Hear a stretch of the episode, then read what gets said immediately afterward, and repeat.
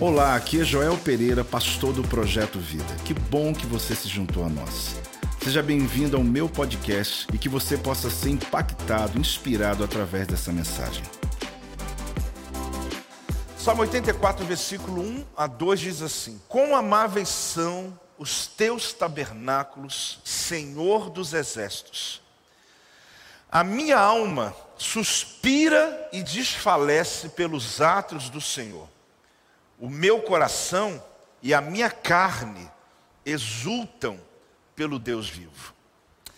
Olha, como a gente tem semanas para falar a respeito, algumas questões né, que vão se revelando nesse salmo, a gente vai dividindo a cada tempo. Mas o tema de hoje é jornada no deserto. Vamos falar juntos? Jornada no deserto. O que a gente vai perceber aqui é que nós normalmente queremos é, sair dos desertos. Nós queremos anular os desertos, nós queremos cancelar a possibilidade. É verdade que a palavra que, que é mais correta, nós queremos evitar os desertos da vida.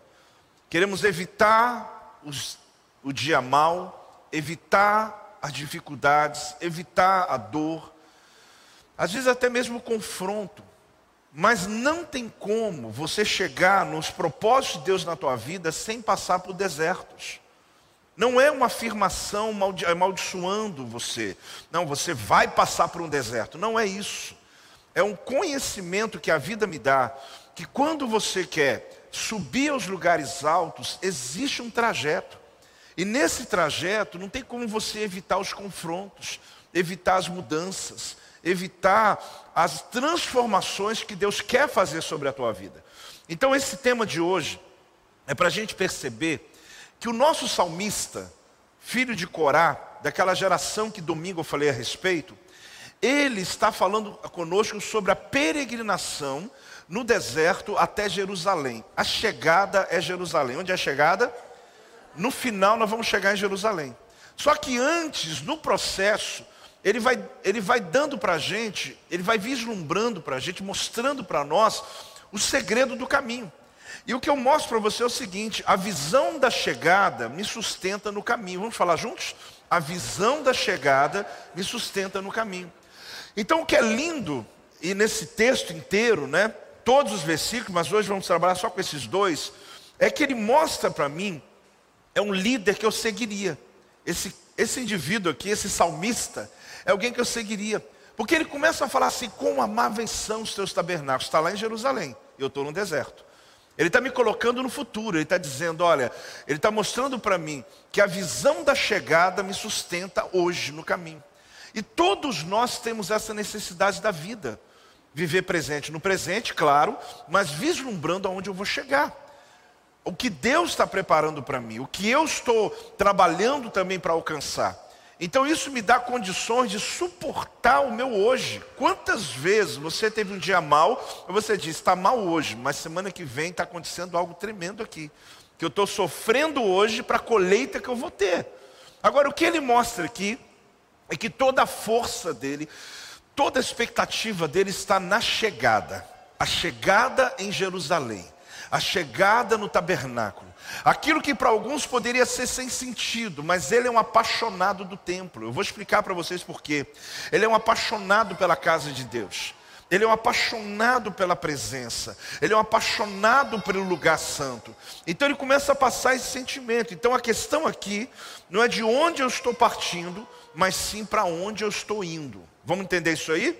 A questão não é de onde eu estou partindo, mas o que? Para onde eu estou indo. Então, o que eu preciso entender hoje aqui, quando eu olho para vocês, gente, imagine, cada um aqui tem uma história, cada um aqui saiu de uma realidade, de um contexto, de uma família. Naturalmente falando, talvez nós nunca estaríamos juntos no mesmo lugar. Mas nós estamos juntos no mesmo lugar, sabe por quê? Porque não importa de onde viemos, mas importa de onde estamos indo. Porque nós não viemos do mesmo lugar. Minha história é diferente da tua, só que nós estamos indo para o mesmo lugar. Então, o que nos liga aqui nessa igreja, o que nos liga nesse lugar, é que nós pensamos, nós queremos o bem, nós queremos falar do amor de Jesus às pessoas, nós queremos alcançar vidas, nós queremos tirar as pessoas da pobreza, da ruína e miséria. Fala amém aí.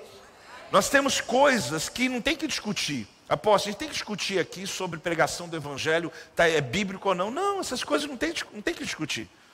A gente, todo mundo concorda, todo mundo quer ir para o céu também, amém, irmãos? Então a gente, nós estamos indo. Agora, da onde viemos? Eu te perguntei? Não. Quando você chegou aqui, eu falei assim: me dá o seu currículo, eu quero saber a tua história, vamos ver se o projeto Vida pode te receber. Nós nunca te perguntamos isso. O que nós te perguntamos é se você quer ir para onde nós estamos querendo ir. Porque se você está indo para onde estamos indo, você vai ter vitória no caminho. E até os desertos você vai vencer cada um deles em nome de Jesus. Vamos celebrar por isso, em nome de Jesus. Glória a Deus. Glória a Deus. Então é o que eu vejo, vem de qualquer parte, mas o destino é o mesmo. Essa é a realidade do salmo. O adorador, né, o salmista, ele teria que fazer uma rota de riscos, inclusive risco de vida, o caminho que ele ia seguir. Ele faria também um caminho que poderia ter risco de sede, por mais que ele se preparasse, fome, mas ele encara o desafio. Como que ele encara o desafio? Alimentado pelo propósito. Repita, alimentado pelo propósito. Então, eu, eu encaro o desafio. Ele tinha um risco. É, todos que vão a Jerusalém, eles vinham de vários cantos. Mas quando chegava na hora da subida, que é em Jericó, que é um caminho que todo mundo faz, inclusive Jesus parou lá também, era o caminho que todo mundo parava porque era o caminho dos salteadores, o lugar onde eles eram roubados. Inclusive foi aonde a o bom samaritano, tem toda aquela história lá que alguém está descendo para Jericó e é roubado e batem nele, não no bom samaritano, mas um, um levita que está descendo, alguma coisa assim, um homem que está descendo. Mas o que eu quero te mostrar? Que todos vêm de vários lugares, quando chega no pé do monte, todo mundo sobe na mesma estrada, ou seja, no mesmo caminho. Então, ele passaria no processo por fome, por sede, é, perigo de vida, mas ele é sustentado pelo propósito. Eu quero crescer nessa palavra com você, além daquilo que você, eu sei que já tem ouvido de mim, o quanto esse salmo vai mostrar para nós que esse senso do caminho é uma dádiva maravilhosa para quem já o tem. Para quem já sabe para onde está indo, isso é uma coisa maravilhosa da vida. Então aqui mostra que no final ele chegaria em Jerusalém. Então o princípio qual é? Não importa de onde eu estou partindo, mas sim para onde eu estou indo. O meu alvo é chegar em Jerusalém. Agora, tem algo mais. Não é só chegar em Jerusalém, é chegar bem, é chegar forte, é chegar pronto para oferecer sacrifício, é chegar pronto para adorar Deus. Porque muita gente tem o processo da vida e diz: Não, eu vou chegar lá. Só que quando chega no lugar que você desejou, chega arrebentado, chega perdendo, chega com a família destruída, chega com a saúde. Não é isso, é chegar bem. Vamos lá? Chegar bem. Então, o alvo dessas sete semanas é você encarar os desafios do processo. Alguns que nem estão vindo em sua direção, você vai chamá-los e vai dizer: Eu não quero mais viver minha vida com pendência em área nenhuma, eu vou zerar tudo na minha vida por sete semanas. Por quê? Porque não dá para evitar o deserto. Algumas pessoas dizem, está tudo bem, mas está evitando um monte de compromissos. Está evitando um monte de resoluções da vida. Desde aquelas menores, aquele documento que você tem que fazer, ó, já tem três anos, você não para para resolver. E daquelas situações ligadas a relacionamentos, que você está levando no banho-maria, mas Deus está dizendo: não evite o deserto, passe por cada ponto, por cada área, porque eu quero levar você à chegada, ao lugar chamado Jerusalém, e você vai chegar bem. Não é chegar, cheguei, mas cheguei arrebentado, não é cheguei. Eu quero chegar, fala comigo, eu quero chegar bem. A palavra no deserto, você sabia que é o nome de um livro da Bíblia? O livro de Números. O livro de Números foi dado o livro de, esse nome quando foi feita a tradução chamada Septuaginta, mas a, o Pentateuco, os nomes, não é o que está ali. Por exemplo, Gênesis, o nome, o nome do livro de Gênesis, não sei se você sabe, é no princípio. Na nossa Bíblia, o judeu não tem nada de Gênesis, é no princípio. O Números é no deserto, porque a primeira palavra do livro do Pentateuco, ou da Torá, é o nome dado ao livro. Mas não há problema. A gente tem Gênesis, Êxodo, Levítico e vai seguindo aí Deuteronômio. Por quê? Porque foram no nomes que foram feitos depois. Porém, por que, que eu estou dizendo isso? Porque o que se entende é que o deserto é o lugar onde Deus ele dá a palavra. Por isso que o livro de Números, chamado No Deserto, é o livro que vai trazendo a palavra de Deus no meio do deserto. Então, quem tem que entender sobre isso, o que, que é? Você não consegue chegar a Jerusalém sem passar pelo deserto. Então não tem jeito, geograficamente, se você vai hoje lá em Israel, desceu em Tel Aviv, se você está no deserto de Engedi, se você está lá em Haifa, qualquer lugar, Eilat, você vai ter que passar pelo deserto para subir a Jerusalém, então não evite o deserto. Então esse salmista, ele vai mostrar para nós que esse deserto, que pode até não ter cara de deserto, quando eu tenho um foco para onde eu estou indo, pode ser exatamente o que ele nos ensina, esse caminho, essa rota. Conhecida como a rota de Abraão, onde Abraão levantou sete altares. Quantos altares? Sete. Fazendo aquela bússola, aquela rota até chegar a Jerusalém. E do mesmo jeito, é pelo deserto que você vai chegar a Jerusalém. Pode não ser uma boa notícia para você, mas pode ser um desafio para você nesses dias, ao invés de tentar mudar o caminho, é fazer o caminho que tem que ser feito.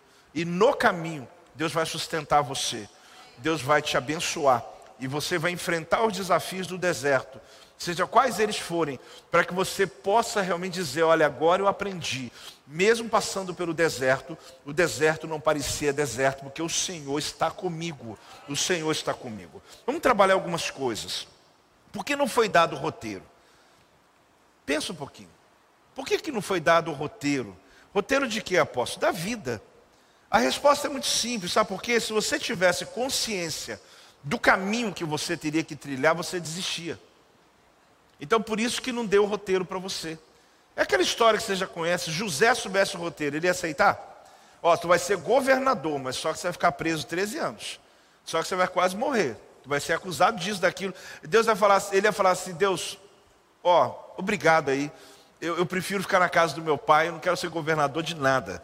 Imagina Daniel, ele podia saber o processo? Não. Jeremias e tantos outros. O único que sabia o processo todo e não desistiu foi Jesus. E ele sabia o processo dele. Ele sabia que ele morreria na cruz. Ele sabia tudo que ele passaria. Mas nós não sabemos, né? É interessante porque eu falava ontem aqui para pastores, eu que citei até sobre isso um caso interessante. Quando você for lá no Monte Sinai, você vai perceber que a subida do monte acontece de madrugada. A gente chega, se hospeda no hotel no pé do Monte Sinai, janta. Quando vai dando 11 horas, a gente reúne a caravana. Quando vai dando para meia-noite, uma da manhã, todo mundo com lanterna, todo mundo pronto, a gente começa a subir o monte. O que acontece? A gente começa a subir o Monte Sinai de noite. E a pergunta é: por que, que sobe de noite? Ah, porque é mais fresco. Ok, então a resposta é positiva. Mas não é o principal objetivo. O objetivo de subir de noite é que quando a gente começa a andar, uma hora da manhã, meia-noite mais ou menos, começa a andar, subir no Sinai. Aí você está todo animado, todo mundo cantando, e o pessoal, glória, glória, aleluia. Aí depois de duas horas, o pessoal já está assim, dizendo: o que, que eu estou fazendo aqui? Que história é essa? Eu podia estar na cama do hotel. Aí já olha para o líder, que sou eu, o líder da caravana, que todo mundo saiu do Brasil, quero subir o Sinai, quero subir o Sinai. Está com pedido de oração, está até pesando já a mochila. Aí tá o, e o cara do camelo que 20 dólares, 20 dólares. Tu no início não queria, agora você está brigando pelo camelo. É meu, é meu para subir de camelo. Só que vai dando três da manhã, quatro da manhã e nada, gente. Você está longe. Está subindo, está subindo. Quando amanhece, começa a, a, ficar claro, você olha o tamanho do monte, você fala: Meu Deus, se eu tivesse visto antes, eu não subiria. Só que tu olha para trás, seis horas da manhã, e fala assim: Voltar eu não volto. Agora eu vou terminar esse monte de qualquer jeito, e tu vai. E tu chega no monte, vai fazer teu ato profético, lá você glorifica a Deus, e vai ser uma maravilha. Quem vai, diga um amém aí. Pior que eu já dei uma dica para você, né? Eu lembro da apóstola. Eu fui no Monte Sinai sem ela a primeira vez. A segunda eu fui porque ela estava lá. Eu falei, eu vou seguir minha mulher. Aí eu falei, vamos embora. E ela está subindo. Já, já está chegando. Eu falei, está chegando, está chegando. Aí deu três, ela está chegando. Ela ficava assim: o que, que eu estou fazendo aqui? Né? Até lembrei ontem, né, Maria, Adriana? Tava, tava outras discípulas dela e fala: vem, todo mundo gritando: vem! Onde você está? Tudo escuro, só a lanterna, você ilumina a frente. E ela falava assim: Eu falei, meu amor, eu estou subindo por causa de você. Só por isso que eu vim. Ela falou, mas você já me representa, você não foi lá, já está já tá ótimo. É uma maravilha. Mas depois foi muito bom. A gente, no final, não vou contar o final, né? Deixa você, quando você for lá. Mas por que que não, por que que a gente sobe de, de noite?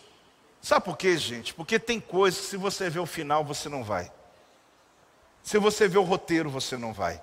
E Deus é tão maravilhoso que Ele deixa o caminho escuro para que você tenha uma lanterna básica e você tenha confiança nele e que você sabe, Ele está me guiando no caminho. Eu não sei como altura, não sei o tamanho do desafio, eu não sei se eu vou ter o dinheiro para esse projeto, mas Ele mandou começar. Então eu vou fazer cada semana, eu vou vencer. E vai chegar uma hora que eu vou chegar no topo. E eu vou olhar para baixo e falar como que eu consegui chegar até aqui. É Deus se movendo sobre a tua vida, querido. Dá uma salva de palmas. É Deus se movendo sobre a tua vida.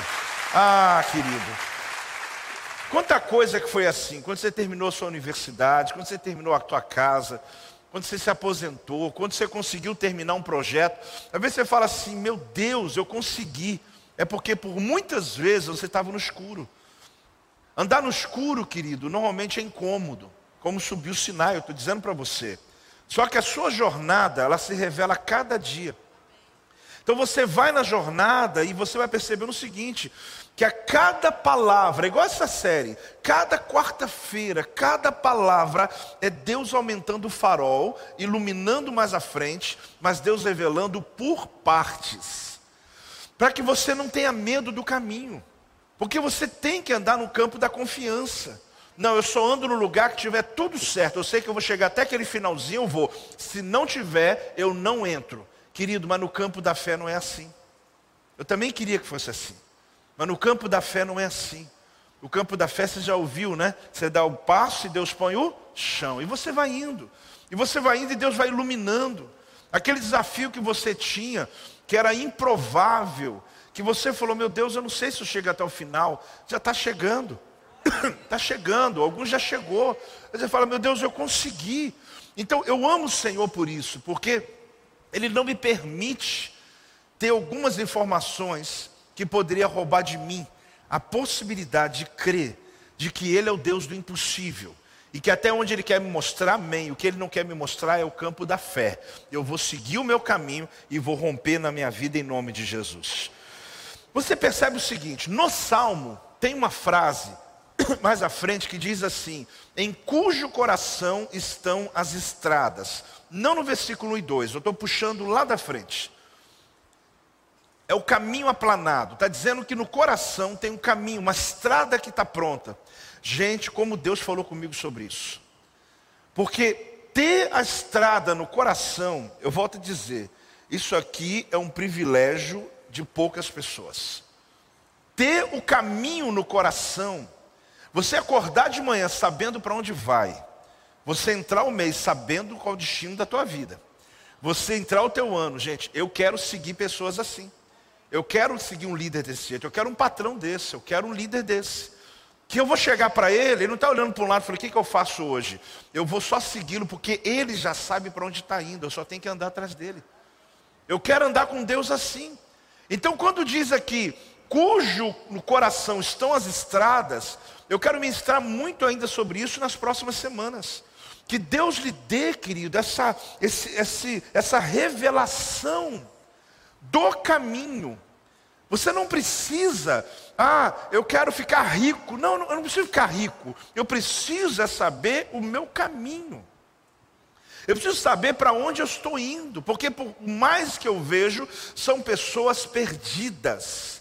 Simplesmente sobrevivendo, tentando fazer a vida dar certo. E chego até a dizer, estou tentando por aqui, não sei se vai dar certo, se não der eu tento por aqui.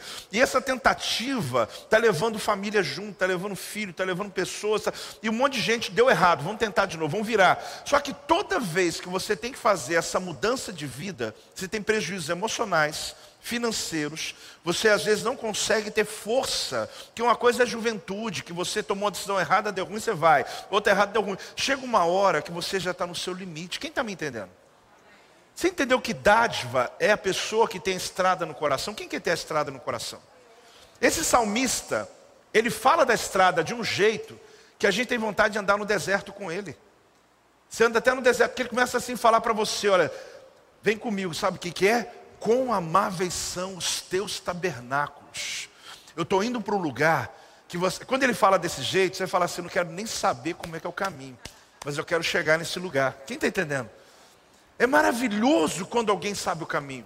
Tem gente que fala assim, meu Deus, ninguém me segue, eu não consigo romper, eu não consigo influenciar, é porque você não tem a estrada no caminho. Porque se você tiver a sua estrada no teu caminho, o teu caminho no teu coração, você vai levar pessoas a serem bem-sucedidas, porque Deus te dá uma graça de trazê-los de lugares onde eles nem sabem para onde estão indo, mas você sabe para onde está indo. Se você sair daqui hoje com a, com a tua certeza, eu sei para onde eu estou indo, eu estou indo para o céu, apóstolo. Não, isso eu também. Vamos falar daqui da terra. Eu sei para onde eu estou indo, eu sei o que eu quero, por mais improvável que seja, mas eu sei o meu destino, eu sei qual é o meu sonho. Você vai ver como Deus vai abrir portas sobre a tua vida, como Deus vai te abençoar. Então, a pessoa que tem o um caminho na mente são agraciados, aqueles que sabem para onde estão indo. Não esquece isso não. Que são chamados, sabe como eles são chamados aqui no, no entendimento que eu estou estudando? Peregrinos de coração. Vamos falar? Peregrinos de coração. São aqueles que iam para Jerusalém, não importa de onde saíam, mas tinha estrada no coração. Sabiam que ia passar pelo deserto, sabia que ia passar pelo, por dificuldade, fome, talvez sede, sabiam que poderiam passar por, por ataques do inimigo que roubavam eles no caminho, mas a estrada estava no coração. Então, uma pessoa que tem o peregrino do coração, ele não tem problema em convencer pessoas, porque nem força ele tem que fazer. Essa pessoa aqui, se ele trabalhar numa loja, ele vende a loja inteira. Porque ele não precisa fazer marketing para poder vender aquele tal, aquele produto. Ele tem, ele tem dentro dele as convicções. Ele é capaz de romper em lugares que ninguém rompe. No ministério, ele não precisa de lugares bons. Ele precisa só de oportunidades. Porque ele tem a estrada no coração já. Ele sabe o que fazer quando tem oportunidade. Quando encontra uma pessoa, ele sabe que ali é um ministério. Ministério não é o cargo que eu te dou, querido. Ministério são pessoas. Encontrou uma pessoa, você encontrou o teu ministério. Olha que coisa simples. Às vezes está esperando o dia que Deus vai me dar um ministério na igreja, irmão. Você encontrou uma pessoa, meu Deus, você tem um ministério para a vida inteira. Porque essa pessoa ele tem família, tem filho, tem neto, tem não sei o que, tem primo. Na hora que você vê, você tem gente, e olha, quem cuida de gente como eu aqui sabe que você tem ministério para a vida inteira, sim ou não? Quem é líder de célula sabe. Então a gente às vezes não compreende que o que a gente precisa é essa certeza. A viagem era feita no período das festas. Então deixa eu mostrar para você uma coisa interessante. Esses viajantes faziam essa viagem em dias especiais, eles eram peregrinos que faziam esse trajeto normalmente nas três festas bíblicas e também em datas especiais. Fazendo a viagem acontecer antes da viagem. Você sabe aquela pessoa que faz você viajar antes de você estar viajando? Esse indivíduo aqui. É lindo ler o Salmo 84. Porque você vai para Jerusalém e volta um monte de vezes. Ele vai falando sobre o caminho, ele vai falando sobre o lugar, ele vai falando sobre o que você vai encontrar. Ele vai comparando sobre o que você, quando ele fala do pardal encontrou casa, andorinha, essa é a palavra de semana que vem, mas ele vai comparando essas coisas, ele está te levando. Você viaja antes da viagem. Porque ele abre o seu entendimento, ele se torna os teus olhos para essa viagem. Então aqui, mesmo que ele falava de deserto, ele não tirava a euforia dos viajantes. É aquele que fala da viagem, que tem perigo, mas ele te empolga mesmo assim. A expectativa dos viajantes chega a ser tão grande, que apesar do caminho árido, vale, chamado Vale do Choro, Vale, tem uma noite que uma mensagem vai se chamar Vale das Lágrimas, para você ter uma ideia. Que tem um caminho chamado Vale das Lágrimas. Ele é transformado em mananciais. Essa perspectiva dele com o caminho é tão linda que deserto vira manancial, que lugar de choro vira lugar de adoração. Agora, que capacidade é essa de você mudar ambiente sem sair do ambiente? É só quando você tem visão clara sobre o teu caminho. Porque você está no lugar que pode ser árido, mas a tua mente não é árida. E você começa, está entendendo ou não está entendendo? Você começa a achar respostas. Querido, aqui não é, não é mente positiva, não. É fé. É fé. É crer no caminho que Deus deu a você. Então, ele fazia esse caminho se tornar bom. Ele tem que fazer o caminho no mínimo três vezes ao ano. Eu vou passar pelo deserto, eu vou fazê-lo. Eu vou ficar todo ano com medo. Eu vou ficar todo ano reclamando. Eu vou ficar todo ano sofrendo. Eu vou ficar todo ano vivendo debaixo de uma expectativa de que tudo vai dar errado no caminho. Então, olhe para mim aqui. E preste atenção. A capacidade que o louvor tem de mudar ambientes e ofuscar a dor e a angústia do caminho é extraordinária. Você sabe que a adoração que a gente estava agora há pouco aqui adorando, agora há pouco glorificando, ela tem uma capacidade de transportar você do lugar sem você sair do lugar. Às vezes na sua casa, você acorda cedo, apóstolo, às vezes ela arruma um café, coloca uma caixa de som tocando baixinho. Ah, tem hora que dá vontade de chorar. Porque sabe assim, você está de manhã já, o ambiente da casa está a presença de Deus. Apóstolo, mas é porque a casa é de apóstolo, nada a ver.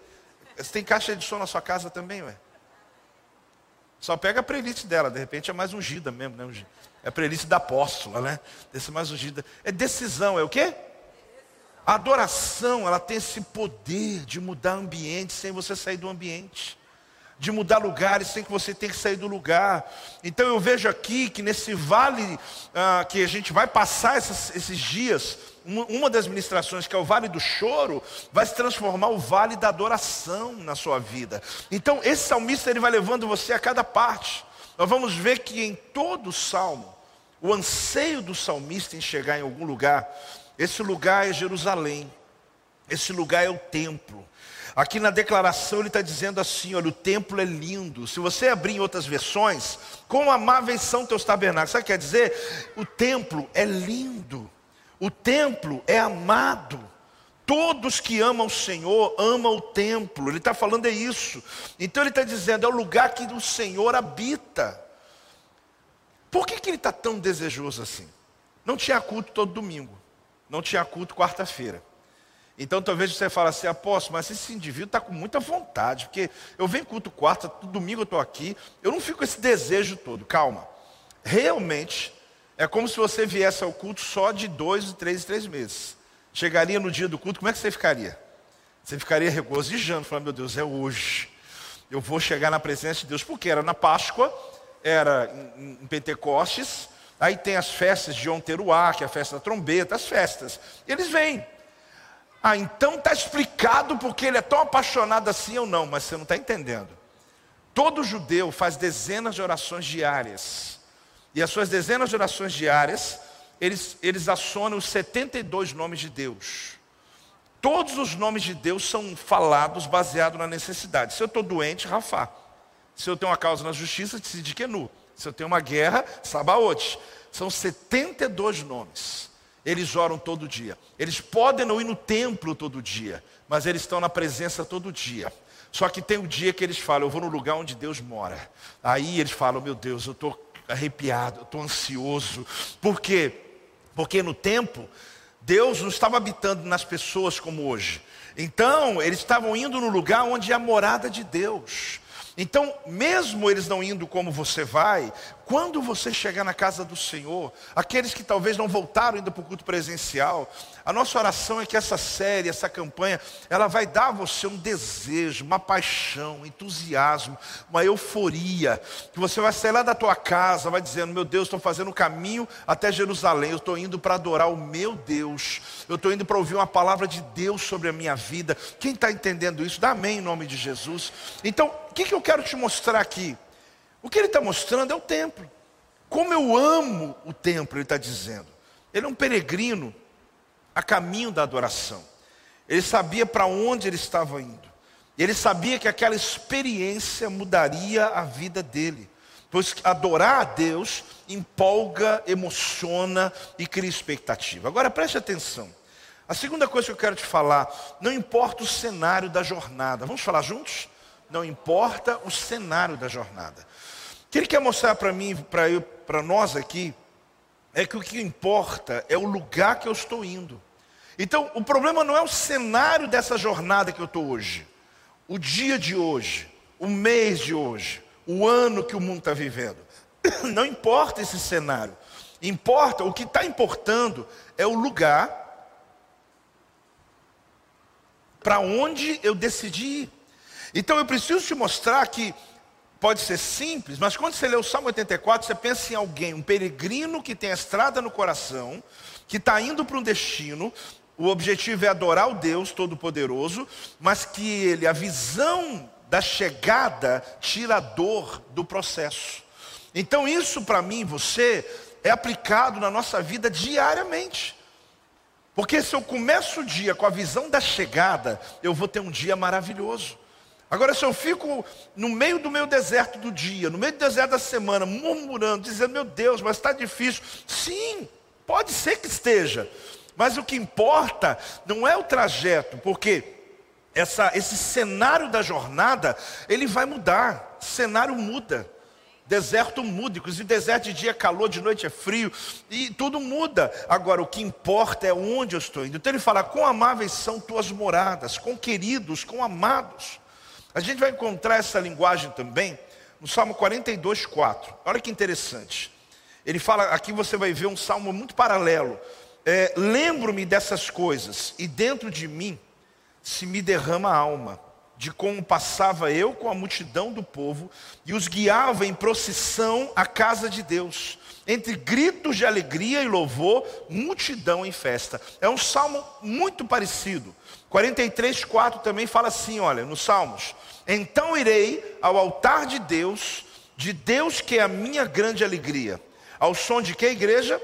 A harpa. Eu te louvarei, ó Deus, Deus meu. Então esses salmos aqui, eles estão como irmãos também do Salmo 84. É preciso entender que a perspectiva aqui é de quem serve no templo.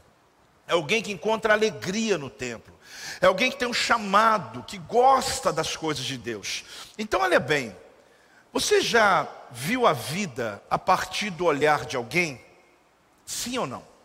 Sim. Tem fotos que você viu pelo olhar do fotógrafo.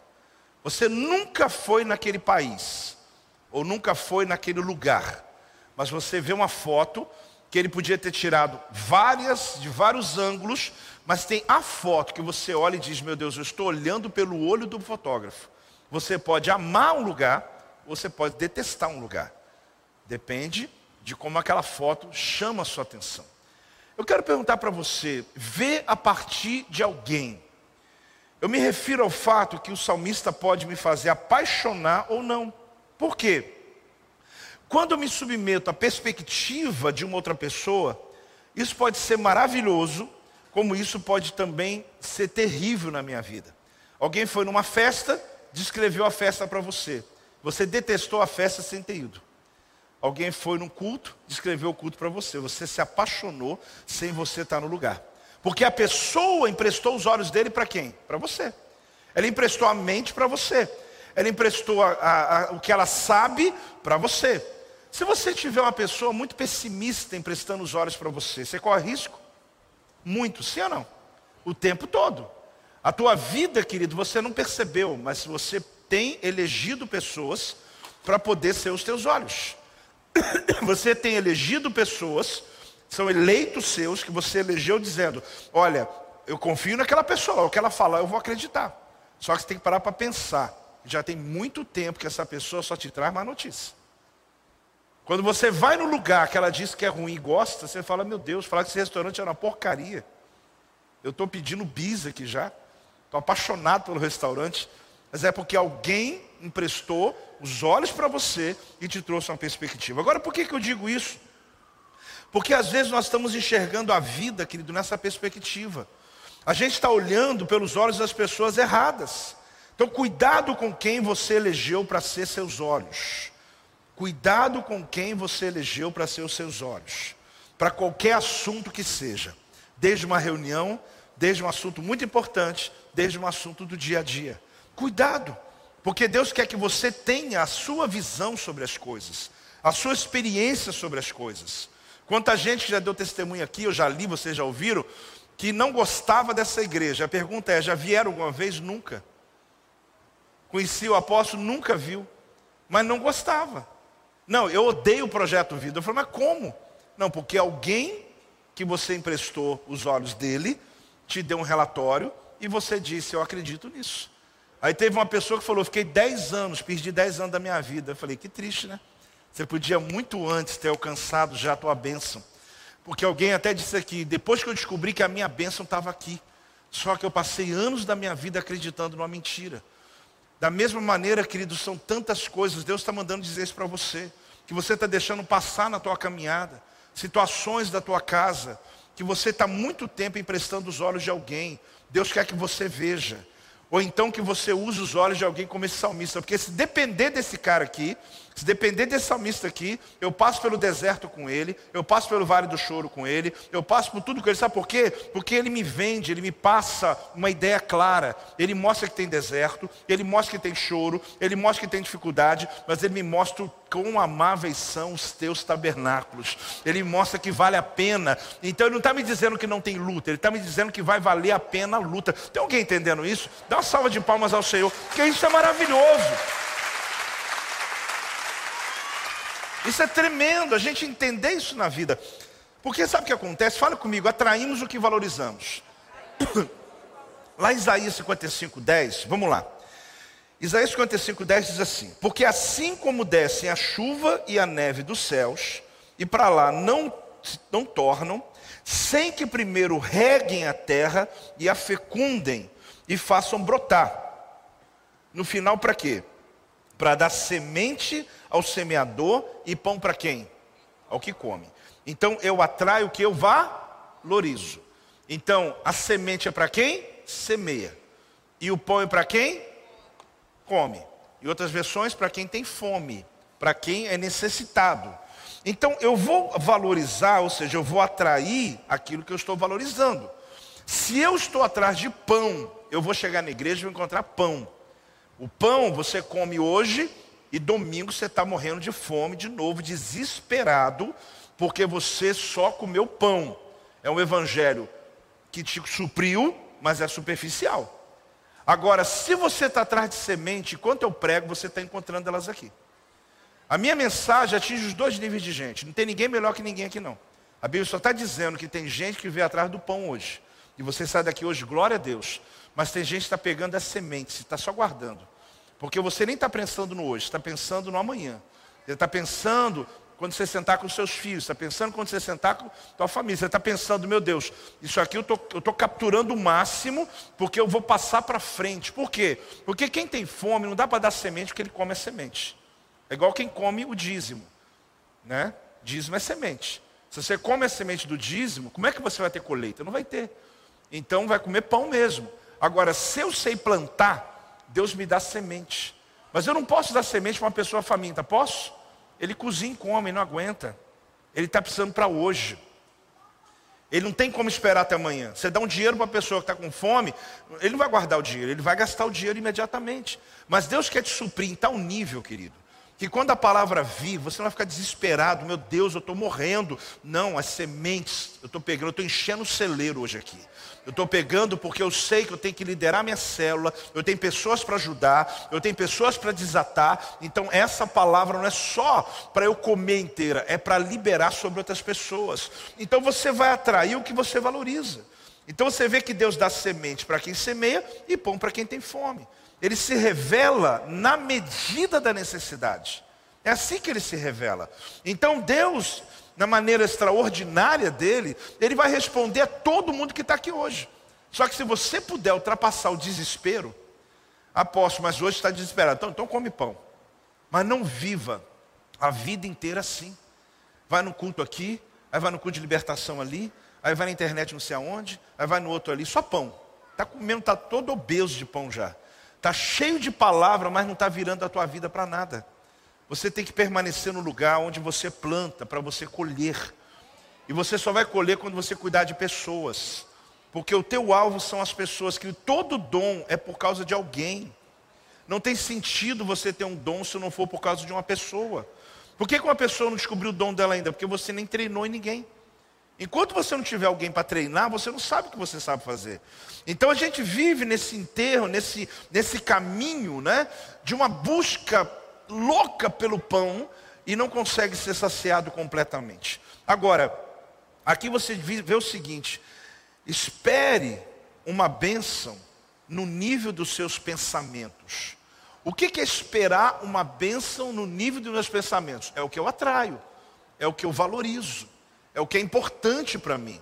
Aquilo que eu valorizo vai determinar o que Deus vai fazer por mim. Então, por isso, meditar na palavra é fundamental.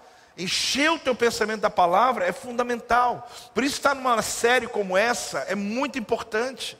Porque você percebe que o ambiente é até diferente, é de ensino, é para te consolidar nem todo mundo, mesmo quem está em casa, às vezes é atraído para um momento desse, porque a gente quer a pressão da palavra, e ela tem o seu dia, mas hoje Deus quer construir bases para você, poder suportar até deserto, querido, vai, não vai parecer deserto, porque a visão do caminho vai fortalecer você no processo. Então Deus hoje quer dar nessas semanas exatamente esse material, esse, esse mantimento para você.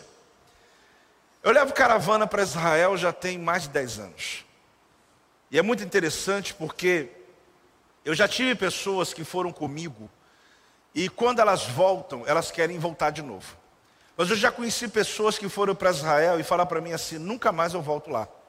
Aí eu fico olhando e perguntando: mas por que, que você não quer voltar? A pessoa fala assim: ah, mas foi muito ruim, aquele deserto, aquela água saloba, só vai falando as coisas lá, né? Aquele café da manhã, aquela comida não tinha arroz e feijão, eu não tinha. Aí eu falo, meu Deus, não volto mais. Aí eu ouso, sem nenhuma vaidade, eu falo, porque não foi comigo. Porque eu sou igual esse indivíduo aqui. Eu vou te levar pelo deserto de Israel e você vai se apaixonar pelas pedras. Tem gente que pega pedra no caminho para trazer para casa. Porque depende para quem você emprestou os teus olhos, querido. Mas eu sou apaixonado. Talvez algum outro lugar que eu te levasse você não ia querer, não porque talvez eu não conseguisse convencer você do caminho. Mas o caminho de Israel está dentro de mim. Tudo que você já tem dentro de você, você não tem que fazer esforço para convencer ninguém. A sua luta está sendo tentar se convencer de algo para convencer as pessoas. Então, enquanto você não tiver convicções na sua vida, eu não sei evangelizar. Não é que você não sabe evangelizar, é que você não está evangelizado direito ainda.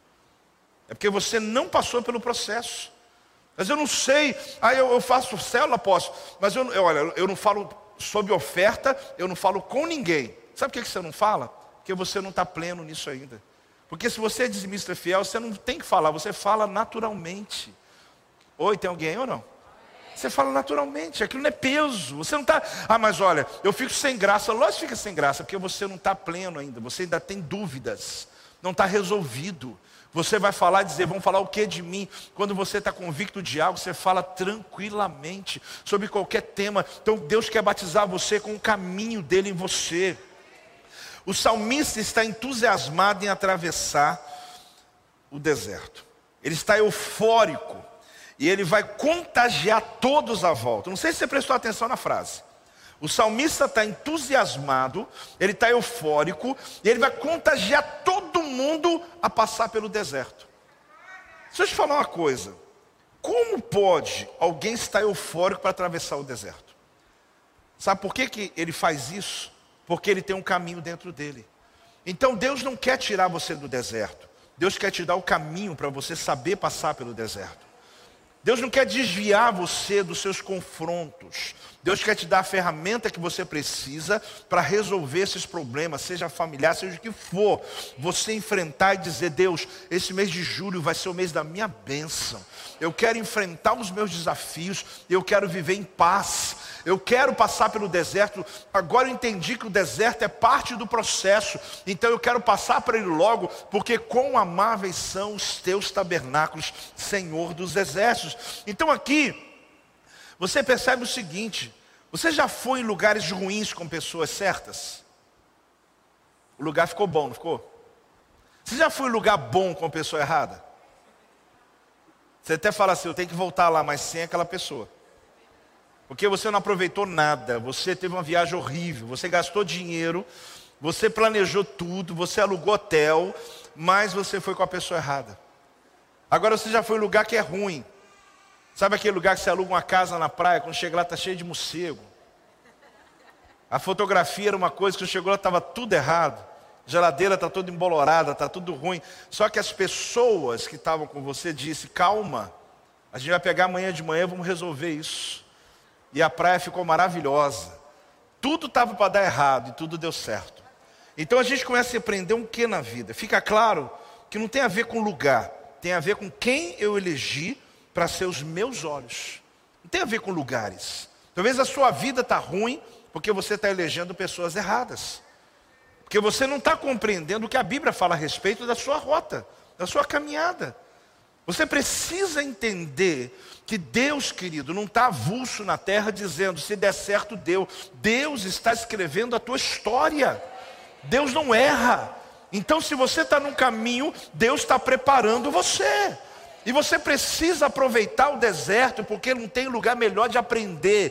Porque quando você chegar em Jerusalém, Deus vai te honrar e te abençoar. Quem está recebendo em casa aqui, quem está recebendo, dá um glória a Deus, em nome de Jesus. Então o problema não é o lugar, o problema é o olhar. Vou repetir. O problema não é o lugar, o problema é o olhar. Gente, quem é da época da tenda aqui? Vocês são malucos. Tanta igreja nessa cidade, tudo arrumadinho. Você viu num lugar desse um calor as cadeirinhas que a gente sentava, um som tinha que botar de alto, porque tinha que botar alto porque vinha de lá, o indivíduo lá atrás para ouvir. Quem sentava na frente estourava seu tímpano. Colocou aquele negócio que era o ventilador que saiu uma água. Seu cabelo fazia assim, né? Agora, o problema não é o lugar, o problema é o olhar. O pessoal falava, gente, até que ela é gostosa, aquela tendinha, aquela tenda. É um calor gostoso. Saio de lá suado, né? Aquele, aquele som todo, que som maravilhoso. Na verdade, você não conseguia às vezes enxergar o defeito. Só que é perigoso estar sentado aqui hoje enxergando defeitos. Porque não tem nada a ver com lugar, tem a ver com o seu olhar, tem a ver com a sua perspectiva de vida. Se você resolver o seu olhar, você vai começar a olhar sua casa, seu casamento, sua família, seus filhos. Você vai chorar de emoção. Você vai dizer, meu Deus, glória a Deus. E até os desertos, você vai dizer, que deserto bonito, hein? Que deserto. Eu sei que você não está dizendo amém aí, tudo bem. Mas deserto é bonito, sim. Eu conheço vários desertos, tem deserto lindo. Você vai dizer, gente, olha que deserto maravilhoso, eu vou passar por ele, mas o que importa não é o caminho, é o meu destino, é a chegada. Então, amado, esse batismo vem sobre a gente hoje, amém? Eu, eu admiro alguns, como falei, fotógrafos, que eles empresta o olhar para nós, é, e a gente olha pelo olhar dele e fala: que flor é essa? Às vezes você tem uma flor na sua casa, alguém tirou uma foto, você fala: é, é, onde que é essa flor? Aquela lá do seu jardim. Você fala: onde que estava essa flor? Porque você nunca olhou para ela, mas alguém foi lá e capturou. Agora, cuidado, porque pode ser a flor a esposa, pode ser a flor o marido. cuidado. Olha bastante para o teu marido, porque né, Imagine ver as escrituras por alguém apaixonado. É bom, não é? Eu, quando eu estudei teologia, eu tive professores que eu lembro até hoje. Lembra o professor Nasser? Lembra o professor que deu pregação expositiva? A gente tem professores que a gente falava assim, meu Deus. Eles começavam a falar da Bíblia, parecia que estava salivando. Eu era um, um jovem estudante eu me apaixonava pelas escrituras por causa do olhar deles. Agora eu já tive professor que eu vou dizer, se eu vou seguir a rota deles, eu nem Bíblia usava. Eu ia falar de filosofia, ia falar de socialismo, de coisas bem abertas, porque eles detestavam a Bíblia e queriam me trazer um ensino. Só que eu elegi quem? Eu elegi quem era apaixonado. Eu falei, os outros eu vou ouvir, porque eu tenho que aprender. Mas o apaixonado, ele vai ser o meu mentor. É o cara da formatura que eu vou citar o nome dele. É a pessoa que me influenciou. É a pessoa que me norteou. Agora tem gente, querido, que ele elege errado. Eleja apaixonados. Que você pode não estar gostando da Bíblia porque você emprestou olho errado. Que você vai encontrar pessoas que vão dizer: Meu Deus, Eu estava lendo, ontem mesmo um, um, apóstolo falou comigo, ele falou, Joel, foi almoçar com um amigo, ele falou, eu terminei Daniel 6 hoje. Eu falei, e aí? Aí ele começou a falar. Eu falei, cheguei em casa e falei, meu Deus, eu tenho que ler Daniel. Porque ele leu Daniel e começou a me falar da perspectiva. E o outro irmão até que falou aqui, professor de hebraico, ele começou a falar comigo sobre alguns assuntos. Eu falei, meu Deus, vai esfriar comida, porque a palavra nessa hora apaixona. Então, querido, imagine você olhar a vida pela perspectiva de alguém que é apaixonado pela vida. Seja esse que tem um olhar de libertação. E quando chegar alguém dizendo para você tudo acabou, você diz: Não, você não está vendo direito. Eu vou te mostrar aqui que não acabou nada. Pelo contrário, quando você está no fundo do poço, é que o salto vai ser muito mais bonito, que Deus vai te abençoar. Aí você vai começar a mostrar para ele. Eu vou dizer para você, meu irmão, eu passei por isso também, mas alguém foi lá, me resgatou onde eu estava e fez uma obra na minha vida. Querido, ontem mesmo eu estava no restaurante, um rapaz saiu daqui, dias de fora, três rios. Ele falou assim comigo, falou, apóstolo, você não me conhece. Eu falei, não. Ele falou, sou dono de academia, tal, essas coisas. Ele falou, olha, eu vim aqui no café, acho que três meses atrás, não sei se você ouviu o testemunho dele. Eu preguei uma mensagem, ele falou o nome lá. Ele falou, apóstolo, eu vim com 200 reais. A gente veio no carro, dividiu a gasolina, a minha empresa estava falida. Eu estava no meu pior momento da vida.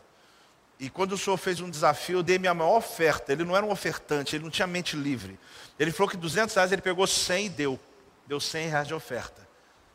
E ele ainda falou assim: Meu Deus, mas é a minha maior oferta. Não vou questioná-lo. Era a primeira experiência dele. E ele falou assim: Naquela hora, apóstolo, eu falei: É tudo ou nada, porque eu não tenho mais jeito. Ele falou: Minha vida estava de um jeito que eu chamei minha esposa e falei com ela assim: Se você quiser ir embora, pode ir. Porque eu não tenho dinheiro mais, eu não tenho, está tudo atrasado, conta de luz cortada, tudo cortado. Então ele envergonhado, ele apaixonado pela esposa. Ele falou: Mas você pode ir, você tem direito, porque eu não tenho como sustentar você. Ele saiu daqui. Ele não tinha dinheiro para comer, aí um irmão que estava com ele falou: Não, eu vou pagar seu almoço. E o dinheiro que ele tinha esse era para pagar a gasolina da volta. Foi embora. Ele falou: Apóstolo, ele mandou um testemunho melhor para mim escrito. Eu estou lembrando da fala. Eu não sei se uma semana, naquele, naquele período ali, ele falou: Veio uma pessoa e fechou um contrato comigo de 100 mil reais. Aí eu falei: Por que, que não deu 200 de oferta, né? Ele falou: Olha, foi exatamente 100 reais, 100 mil. Eu falei: Por que, que não deu 200? Ele falou, porque eu tive medo. Aí ele falou, e tinha uma propriedade que eu precisava vender, mas estava documento, sei o quê. Foi 450 mil reais, eu vendi. Ele falou, hoje eu tenho três lojas, Deus me prosperou, eu estou próspero, Deus me abençoou, eu estou vindo aqui só para falar para o Senhor. Aquela oferta mudou a minha realidade, mudou a minha vida. Você está entendendo, querido? Ele estava no lugar certo, no momento certo. Podia estar até hoje morrendo na miséria, por não conseguir ter os olhos de alguém que diz: Olha, eu não me lembro que eu preguei, mas ele se lembra. Ele disse: Quando o senhor falou isso, isso, isso, isso, eu falei: Isso é a minha vida. Eu vou hoje mudar a minha realidade. Então, queridas, oportunidades são dadas quando você elege aqueles que podem te apaixonar, mas muitos pelo contrário. Eu posso ver a vida através de olhos de outras pessoas. Aliás, algumas circunstâncias em geral. A escolha né, que você faz antes é que determina. Agora, a visão da chegada me sustenta no caminho. Por último, querido, quem está recebendo essa palavra? Por último, cante no caminho e não só na chegada. Vamos falar juntos? Cante no caminho e não só na chegada. Irmãos, esse é o segredo. O salmista é dos nossos.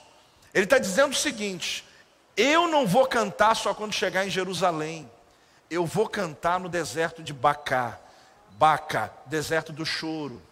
Eu vou cantar no lugar da aridez. Eu vou cantar no caminho difícil. Eu vou subir cantando e não só cantar quando subir. Eu vou subir cantando, eu vou no meio do processo, eu não vou abrir mão da minha adoração.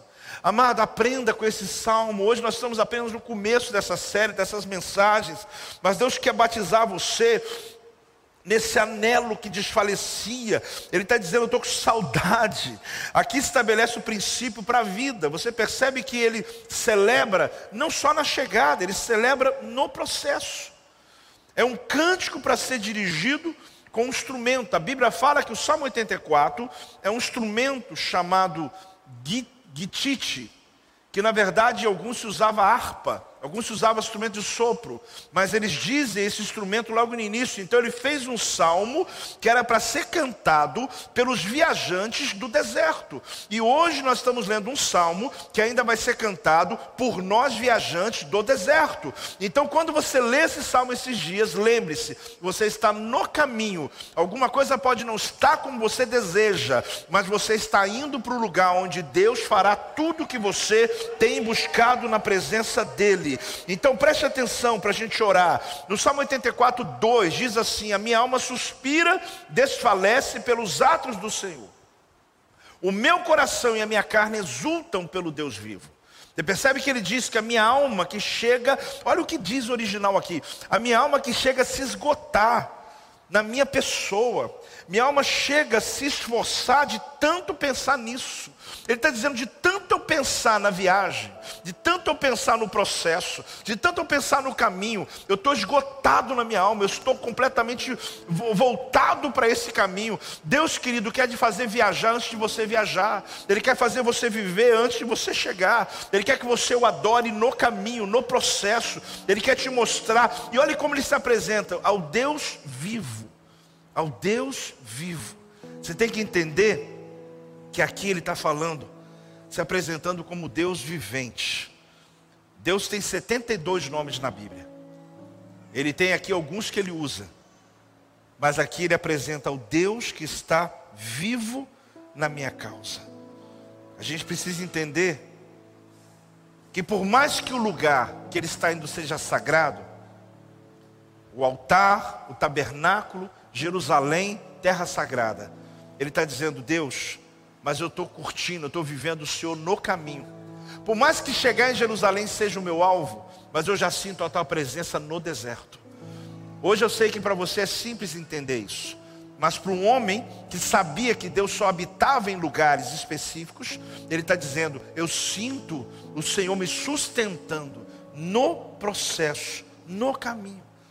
Então o que me apaixona aqui é a euforia dele. Então, não se canta só quando chega, mas se canta enquanto sobe. Não se canta só quando chega. Não faz culto de, de gratidão quando chega. Não entrega uma oferta quando chega. Não adora quando chega. Não, é quando sobe. Enquanto eu estou, eu já estou adorando. Eu não vou esperar chegar para saber que Deus é vivo, não. Ele é vivo aqui hoje. Ele se move aqui hoje. Então, não importa o cenário, o cântico me põe na cena. Não importa. Olha para um lado deserto, mas a minha adoração, ela me tira desse ambiente e me leva para um lugar onde eu sinto a glória de Deus se mover. Às vezes está uma gritaria, problemas, lutas na sua casa, pessoas brigando. Às vezes mora gente que você não são. E você está lá dizendo, meu Deus. Aí você diz, mas só que no meio de tudo isso, a presença de Deus está comigo. A glória de Deus me traz paz. Eu consigo olhar e ver o livramento de Deus sobre a minha casa. Às vezes você está num ambiente, muita gente desesperada, mas Deus está dizendo: não se desespere. Porque eu sou o Deus do caminho, eu não sou só o Deus da chegada. Eu sou o Deus do processo. Eu não sou o Deus só do dia. Eu sou o Deus do hoje. Eu sou o Deus do deserto. E é no deserto que você vai me conhecer muito, porque você vai ver a minha presença. Por isso é uma noite que você precisa dizer: Deus, eu quero ter o coração, eu quero ter o caminho no coração, eu quero saber para onde ir, eu quero poder saber o que fazer, eu quero, como esse salmista, saber que eu vou passar pelo deserto, mas eu estou olhando aonde eu chegarei. Que nessa noite você possa dizer: Meu Deus, não importa o cenário, importa é o que eu estou vendo, porque o cenário é um, mas o que Deus está me mostrando é outro. Por isso, se você recebe essa palavra, se ponha de pé nesse momento. Se você recebe esse entendimento, que você hoje possa dizer: Deus, me abençoa com esse salmo, me abençoa com esse entendimento. Porque à medida que eu lia essa palavra, eu ficava dizendo assim: Deus, abençoa a tua igreja hoje, porque muita gente está vendo a vida com os olhos das pessoas erradas está aprendendo coisas com os olhos daqueles que não veem como o Senhor vê, e por isso estão desistindo, por isso chegam a dizer: minha causa não tem jeito. Talvez você consultou a pessoa errada. Porque, segundo a palavra, será que existe algo impossível para Deus? Será que existe algo que Deus não possa fazer? Então hoje você vai consagrar essas sete semanas, você vai consagrar essa jornada. O tema de hoje é proposital, é a minha tua jornada, é a jornada no deserto. Deserto que nem vai parecer deserto, se você andar sabendo onde Deus está levando você. Eu estou dizendo, apóstolo, vai ser difícil os próximos dias? Não, não estou dizendo isso. Eu estou dizendo que Deus vai nos levar a oportunidade de resolver coisas, porque não dá para evitar. Você pare de evitar o deserto, faz o caminho, vai lá. Ah, mas me ensinaram uma rota alternativa, eu dou volta em outro país, eu vou não sei aonde, eu vou de helicóptero, eu desço lá em Jerusalém. Não, não, não. Faz o caminho, porque Deus está dizendo: Eu estou com você no caminho. Eu não sou o Deus da chegada, eu sou o Deus do caminho. Eu sou o Deus do processo. Levante suas mãos assim, meu Pai, obrigado, Deus, porque nós podemos adorar como esse salmista, meu Deus, e trazer três mil anos de lá atrás, hoje, como sendo um salmo escrito hoje para nós, uma palavra que muda a nossa realidade, mas que seja um cenário, um ambiente de milagres, que deserto é lugar de sobrenatural. Deserto é lugar de provisão. Aonde não tem provisão, o Senhor é o Deus que manda provisão. Ó Deus, é o lugar onde o teu nome é glorificado, porque nós sabemos que tudo o que acontece é só quando o Senhor se move. Por isso, dá aos teus filhos a oportunidade de subir, de subir a Jerusalém, de subir ao lugar do Senhor, o lugar do seu chamado, mas que no caminho ninguém aqui seja exausto a ponto de desistir. Pelo contrário, que as suas forças, de força em força, de força em força, ó Deus, não é só chegar, mas é chegar firme, é chegar pronto, é chegar feliz, é chegar convicto, não é chegar destruído, não é chegar desistido, não é chegar parando, é chegar, ó Deus, nós vamos chegar juntos e romper nossos desafios, em nome de Jesus, em nome de Jesus. Este é o meu podcast. Você pode acompanhar meus conteúdos diários no Telegram e as mensagens completas no meu canal do YouTube. Não se esqueça de me seguir no Instagram. Compartilhe essa mensagem com outras pessoas e lembre-se: quem se adianta, governa.